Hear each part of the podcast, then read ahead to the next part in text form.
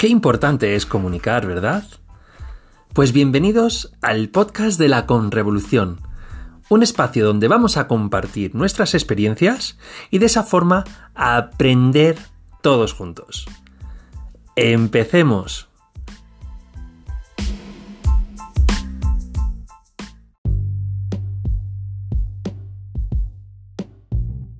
Bienvenidos a un nuevo episodio de la Conrevolución porque seguimos, qué importante es esto de comunicar, ¿verdad? Y por eso seguimos revolucionando toda esta comunicación, tanto en el aspecto profesional, con Rafa Talero y cómo gestionar las redes, cómo saber invertir en ellas, etcétera.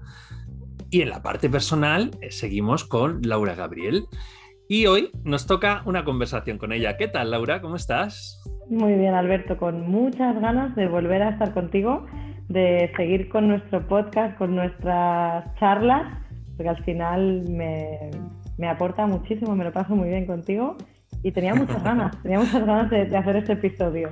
Nos lo pasamos bien y además el feedback de la gente que nos está escuchando es positivo y gusta mucho todo lo que estamos haciendo juntos, o sea que eso también es bueno. Y he dicho feedback quizá un poco aposta, ¿no? Sí, porque hoy venimos con un temazo que justo es el feedback, me ha gustado cómo lo has introducido, o la retroalimentación, si queremos hablar ya de una forma más correcta, eh, que siempre usamos palabras anglosajonas y quizá no hace falta usarlas siempre. Y, y venimos a hablar de eso porque no estamos acostumbrados ni a darlo ni a recibirlo. Qué importante es saber hablar con, con nuestros allegados, con nuestros, em, con nuestros equipos, con nuestros jefes, o si tienes equipo con los empleados que tienes a, tu cargo, no, sé, no queda bonito en decirlo así, pero bueno, que al final estás gestionando eh, su felicidad, porque a mí no me gusta decir que hay jefes, esperemos que ojalá haya jefes, ¿no? Gestores de felicidad.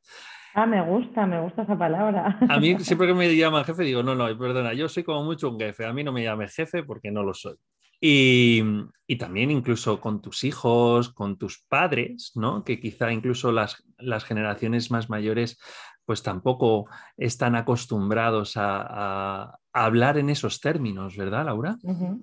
Sí, y además es que muchas veces eh, la retroalimentación o el feedback nos dan miedo por cómo hemos crecido, precisamente por las generaciones anteriores, cómo han gestionado ese tipo de, de input nos da miedo recibirlo, pedirlo, darlo y entonces nos estamos perdiendo todo su poder por no saber gestionar esta herramienta de comunicación tan, tan poderosa. Pues comenzamos con los consejos. Laura, lo primero que nos tienes que contar, ¿qué es esto entonces de dar feedback? A ver, cuéntame. lo primero que os quiero contar es lo que es, que es es una clave para mejorar cualquier habilidad. Cualquier cosa que tú quieras hacer en tu vida, que tú estés llevando a cabo, solo vas a poder hacerla mejor si eres capaz de recibir retroalimentación de las personas con las que estás interactuando. O sea, a nivel familiar, imagínate que tú eh, emprendes una aventura en la cocina. Voy a hacer una receta nueva.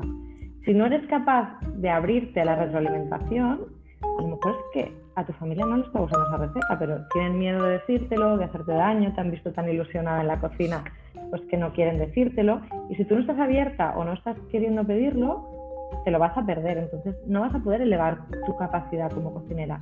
Lo mismo pasa si estás ayudando a tu hijo pues con los deberes o estás ayudando a un familiar que tiene un problema o yo qué sé, estás emprendiendo un negocio, estás haciendo algo nuevo en tu trabajo. Si no eres capaz de usar el poder de la retroalimentación, te vas a quedar pues, en un nivel aquí. Entonces, eh, para poder elevar tu potencial, que es lo que a mí me gusta hacer, necesitas el poder de la retroalimentación.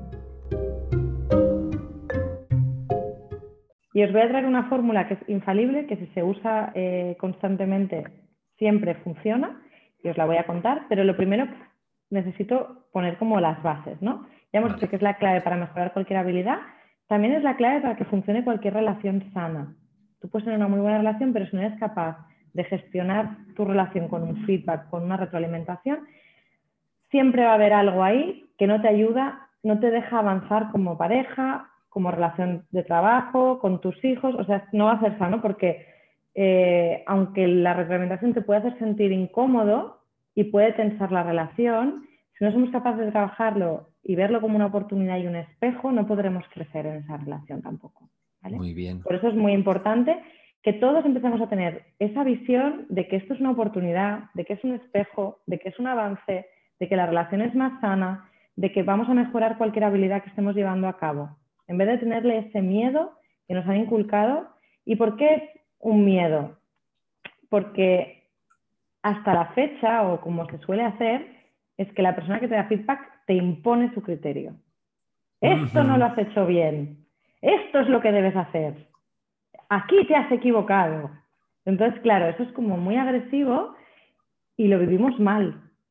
Porque, porque nos daña el ego, porque no construye Además se hace con un tono rey, ¿no? bueno, incluso guerrero, ¿eh? Te ataca. Guerrero, sí, sí. Sí, más que rey decir como con mucha autoridad y con mucho amor y firmeza, es, guerrero un poco ataque. Porque la otra persona sin querer, como ve muy claro desde fuera lo que tú no estás viendo, quiere que tú lo veas. Entonces mm. viene como con toda la artillería, pero te está dañando, ¿no? Entonces hay gente que incluso te dice, ¿te importa que te diga que me parece el podcast de la Revolución? Y saca, te saca un cuchillo que te lo clava y dices, no te importa, ¿no? Y tú, no, espera, que me recupero un momento, que me lo saco, ¿no? Sí, a mí me encanta esa boletilla de, ¿te importa que te voy a decir? Y dices, hostia, me voy a preparar ya el, escudo porque me van a meter una torta en la cara. Claro. Entonces, por eso tenemos una mala relación con el feedback, porque nunca hemos recibido un feedback amoroso, ni un feedback constructivo, o en general no lo hemos, no lo hemos recibido así, y normalmente nos ha hecho sentir mal, con lo cual casi que preferimos no escucharlo. ¿sabes? Y preferimos no darlo, porque también las veces que lo hemos dado, al no tener una herramienta, al no saber la fórmula, hemos dado un feedback con todo el cariño o toda la buena intención que la otra persona ha sentado como una patada. Ya. Entonces dices, ¿para qué se lo voy a decir? Si le va a sentar mal, ¿no? Entonces ahí es cuando nos estamos perdiendo eh, esa capacidad de que la relación que tenemos con los demás pues sea mejor, ¿no? O que la otra persona realmente pueda progresar. Entonces, aquí es donde está el equilibrio de que lo que traigo hoy es lo que tenemos que encontrar, ¿no? Venga.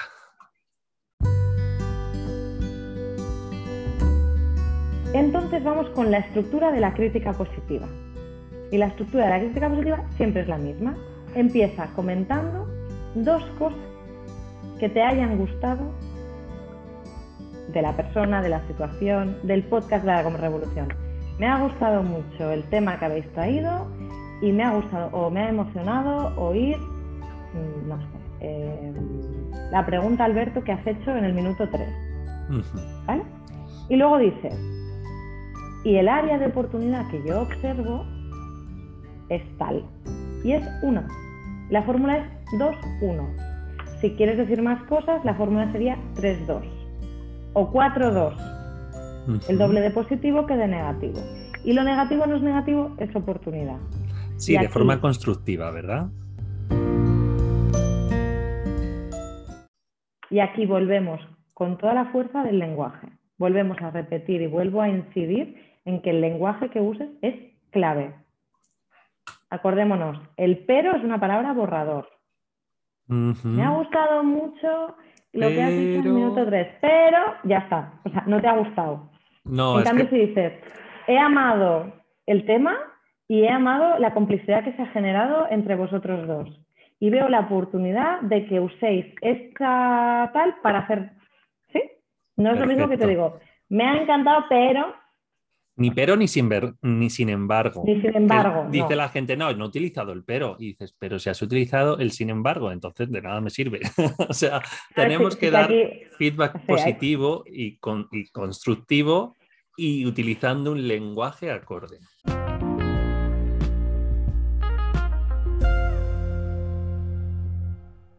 Y sobre todo, puede haber siete cosas que no te hayan gustado, pero no es el momento de decirlas todas. Ahora Dosifícate, ¿verdad? No hace falta venir aquí con todo el carro de espérate que saco la lista, ¿vale? Porque no. O sea, un feedback es corto, es conciso, es eso, 2-1, 3-2, 4-2. Siempre el doble de positivo que lo que vayas a hacer a nivel constructivo. Por eso tampoco lo quiero llamar negativo, porque no lo es. Al final estás aprendiendo de algo. La oportunidad, exacto. Entonces, no, no siempre el doble, el doble pues va muy bien si realmente la oportunidad es algo que puede ser una cosa sensible, ¿vale? Pero sí que al menos una más, en lo que sea 2-1, 3-2, ¿vale?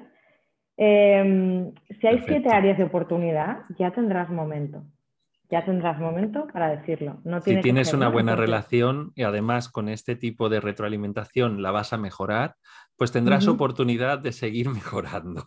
No, no intentes sacar lo que tú dices, esa libreta y empecemos a decir, y tengo, vamos a hablar de todos los donde puedes tener oportunidades y tacatá, no, vamos a ir poquito a poco, ¿no? Exacto. Y luego, cuando lo que decíamos antes, ¿puedo decirte mi opinión o puedo decirte lo que... Ahí la gente, lo que decías tú, que lo has hecho muy bien. ¿Te puedo dar mi opinión? Nos ponemos a la defensiva. En cambio, si le dices, ¿te puedo decir dos cosas que me han gustado mucho y una oportunidad que he visto? Ya sabes, ya te han adelantado que no vienen cuchillos, que vienen dos cosas buenas y una para mejorar. Ah, vale, eso sí, vale, puedes decírmelo.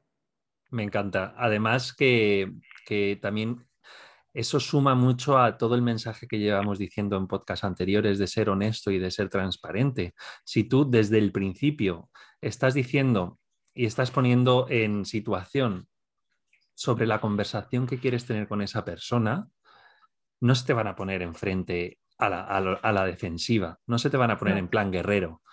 Luego, por supuesto, gestiónalo con el tono adecuado. Seguramente esto tendría que ser con un tono amigo, con un tono amante, incluso dependiendo del tipo de, retroalimentación, y como mucho rey, ¿no? Como mucho. Bueno, y puedes llegar a usar el guerrero si realmente necesitas a persona salir de, un bucle o, necesitas sacarlo. No, o sea, si sabes los tonos y dónde se usan, puedes escoger también el guerrero. Quizá lo escogería más al final, Laura. O sea, quizá en la parte positiva lo haría eh, más en plan amigo, amante. O al revés, la parte... positiva, guerrera, en plan, me ha encantado, ¿sabes? Ah, en plan, con toda la fuerza, ¿sabes? tienes razón. De ostras, eh, o sea, la parte del feedback positivo en un tono guerrero como, como muy fuerte, como muy para que lo vuelvas a repetir, con los niños, por ejemplo. Mm. Les das el tono guerrero, les reafirmas que eso que han hecho te ha encantado y que lo hagan siempre. Y funciona muy bien. Y eso es verdad que además tengo amigos que lo hacen mucho con sus hijos y les veo y cómo sus hijos se ponen ahí. Y bueno, yo lo intento con los míos, ¿no? Pero también siempre me fijo mucho en cómo comunican amigos con sus hijos y, y, eso funciona. Es verdad, me has hecho pensar. Gracias. Claro, y luego puedes venir con el amante para decirle, cariño, y la oportunidad para la próxima vez, tal. Pero a lo mejor no, a lo mejor el amante es para decirle que te has emocionado hasta las lágrimas por su concierto de piano. Sí. Y el guerrero es para decirle, ¿lo ves como no te tenías que agobiar tanto? Tu oportunidad es que la próxima vez, a por todas, que mira qué bien te ha salido. Y ahí tiras de guerrero. Claro. Porque a lo mejor los días antes tu hijo se ha agobiado de la muerte, entonces eh, tú quieres que la próxima vez no, no, hace falta que sufra tanto. Entonces vas al guerrero y le dices, venga, hombre,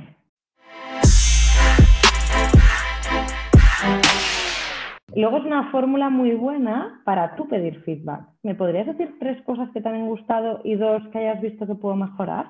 Entonces la otra persona se siente muy cómoda porque tú ya le estás dando la fórmula. Oye, necesito que me digas qué tal ha ido en estos términos. Entonces tú ya estás sentando las bases. Entonces tú ya sabes que te van a decir tres y dos o dos y una y la otra persona tiene un guion.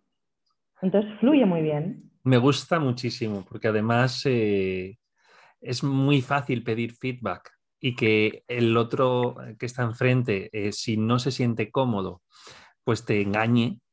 Pero si ya estás creando ese, ese, espacio y ya volviendo mm. ese marco y además de forma transparente y le estás diciendo, no, es que además quiero que me digas dos positivas, pero algo en lo que ves una oportunidad de mejora.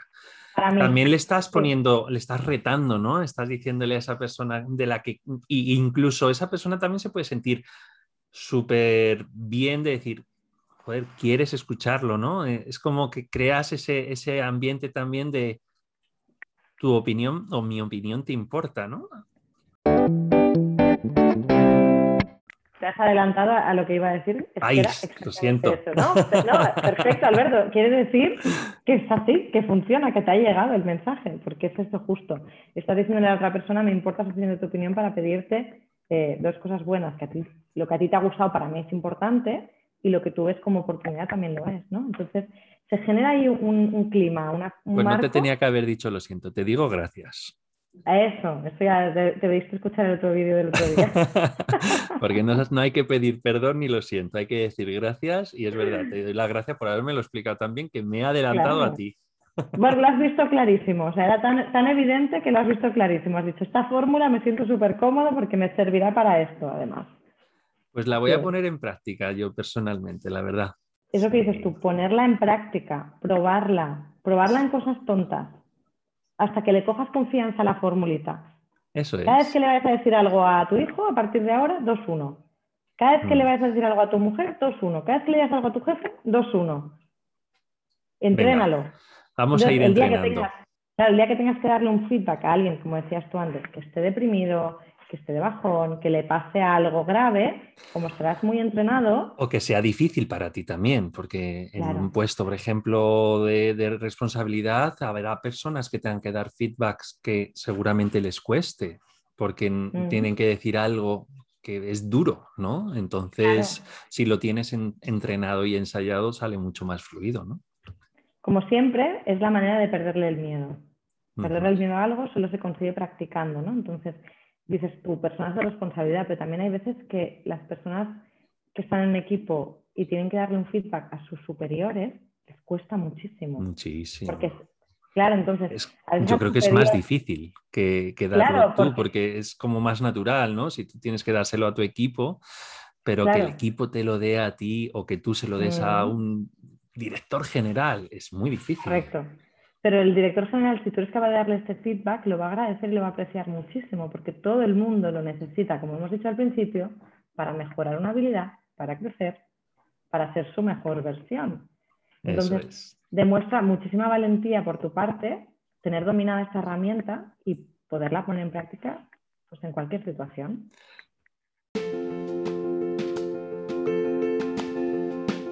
Pues nos has dado una joya, Laura la verdad, una joya que espero que cualquiera que escuche este podcast o nos vean en el vídeo que estamos también grabando, les ayude a elevar su potencial. es la idea, Alberto, y a mejorar, ¿no? a revolucionar su comunicación. Eso es. la verdad que muchísimas, muchísimas gracias. No sé si antes de que acabemos quieres hacer algún tipo, quieres eh, reforzar algo que no hayas terminado de decir o, te sientes Lo único que me gustaría reforzar es perdámosle el miedo a la retroalimentación y veámoslo como una herramienta brutal para tener una comunicación fluida, honesta, sincera, lo que hablábamos el otro día. Es una herramienta muy poderosa que bien usada te va a dar resultados increíbles que no sea una idea limitante. Si te llega ese miedo de la idea limitante, acuérdate que también lo hemos aprendido contigo. Échale un vistazo, párate y date cuenta que hay mucho que aprender de esto. Pues muchísimas gracias, Laura. Nos vemos muy pronto, tanto en directos como en la información de la web del podcast, en Clubhouse, en Twitter Spaces, en todo donde sea necesario que las personas que nos escuchan quieran preguntarnos y en futuros episodios, sin duda. Muchísimas gracias, Laura. Sin duda, gracias a ti. Un besito. Adiós. Hasta luego.